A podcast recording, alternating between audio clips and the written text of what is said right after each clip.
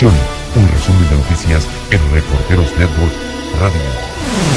Los sistemas de defensa antiaérea de Siria interceptaron misiles dirigidos a la provincia de Damasco, procedentes de los territorios ocupados por Israel. Esto lo informó la agencia estatal siria de noticias. También informó de una respuesta antiaérea a un ataque con drones contra el aeropuerto militar de Hama en el oeste del país y del derribo de un avión en Jablé, en el litoral occidental.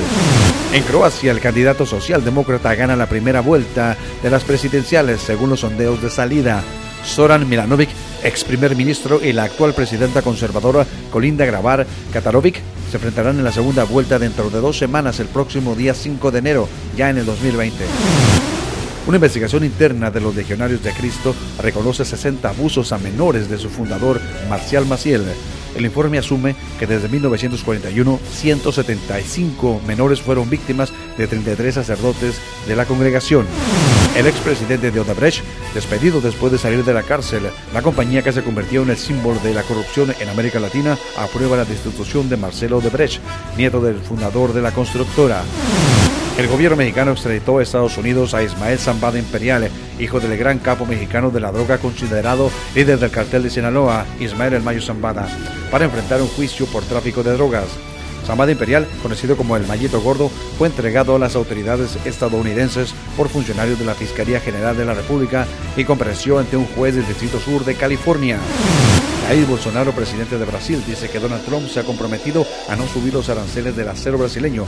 Mis argumentos lo convencieron y decidió decirnos a todos nosotros, a los brasileños, que nuestro acero y nuestro aluminio no sufrirían nuevos aranceles, afirmó Bolsonaro. Mientras que el presidente estadounidense Donald Trump tuiteó que ambos mantuvieron una excelente conversación y que la relación entre Brasil y Estados Unidos nunca había estado tan fuerte. Tropas de Damasco con apoyo ruso avanzan en el sur de la provincia insurgente de Idlib.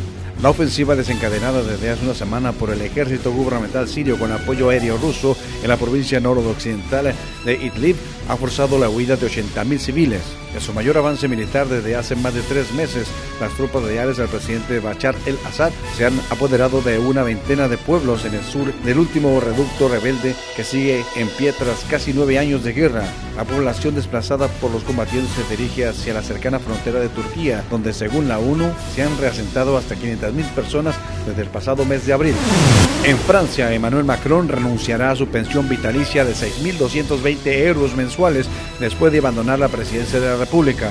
La decisión revelada por el diario Le Parisien y confirmada por el Palacio del Eliseo es un gesto simbólico en pleno conflicto por las reformas de la pensión en Francia. Pretende demostrar que la igualdad en el trato durante la jubilación y la abolición de los privilegios se aplica antes que a nadie al jefe de Estado. Soy el reportero Jaime Alfonso y invito para que continúe en sintonía de Reporteros Network Radio. En breve, más información. Esto fue un resumen de noticias en Reporteros Network Radio.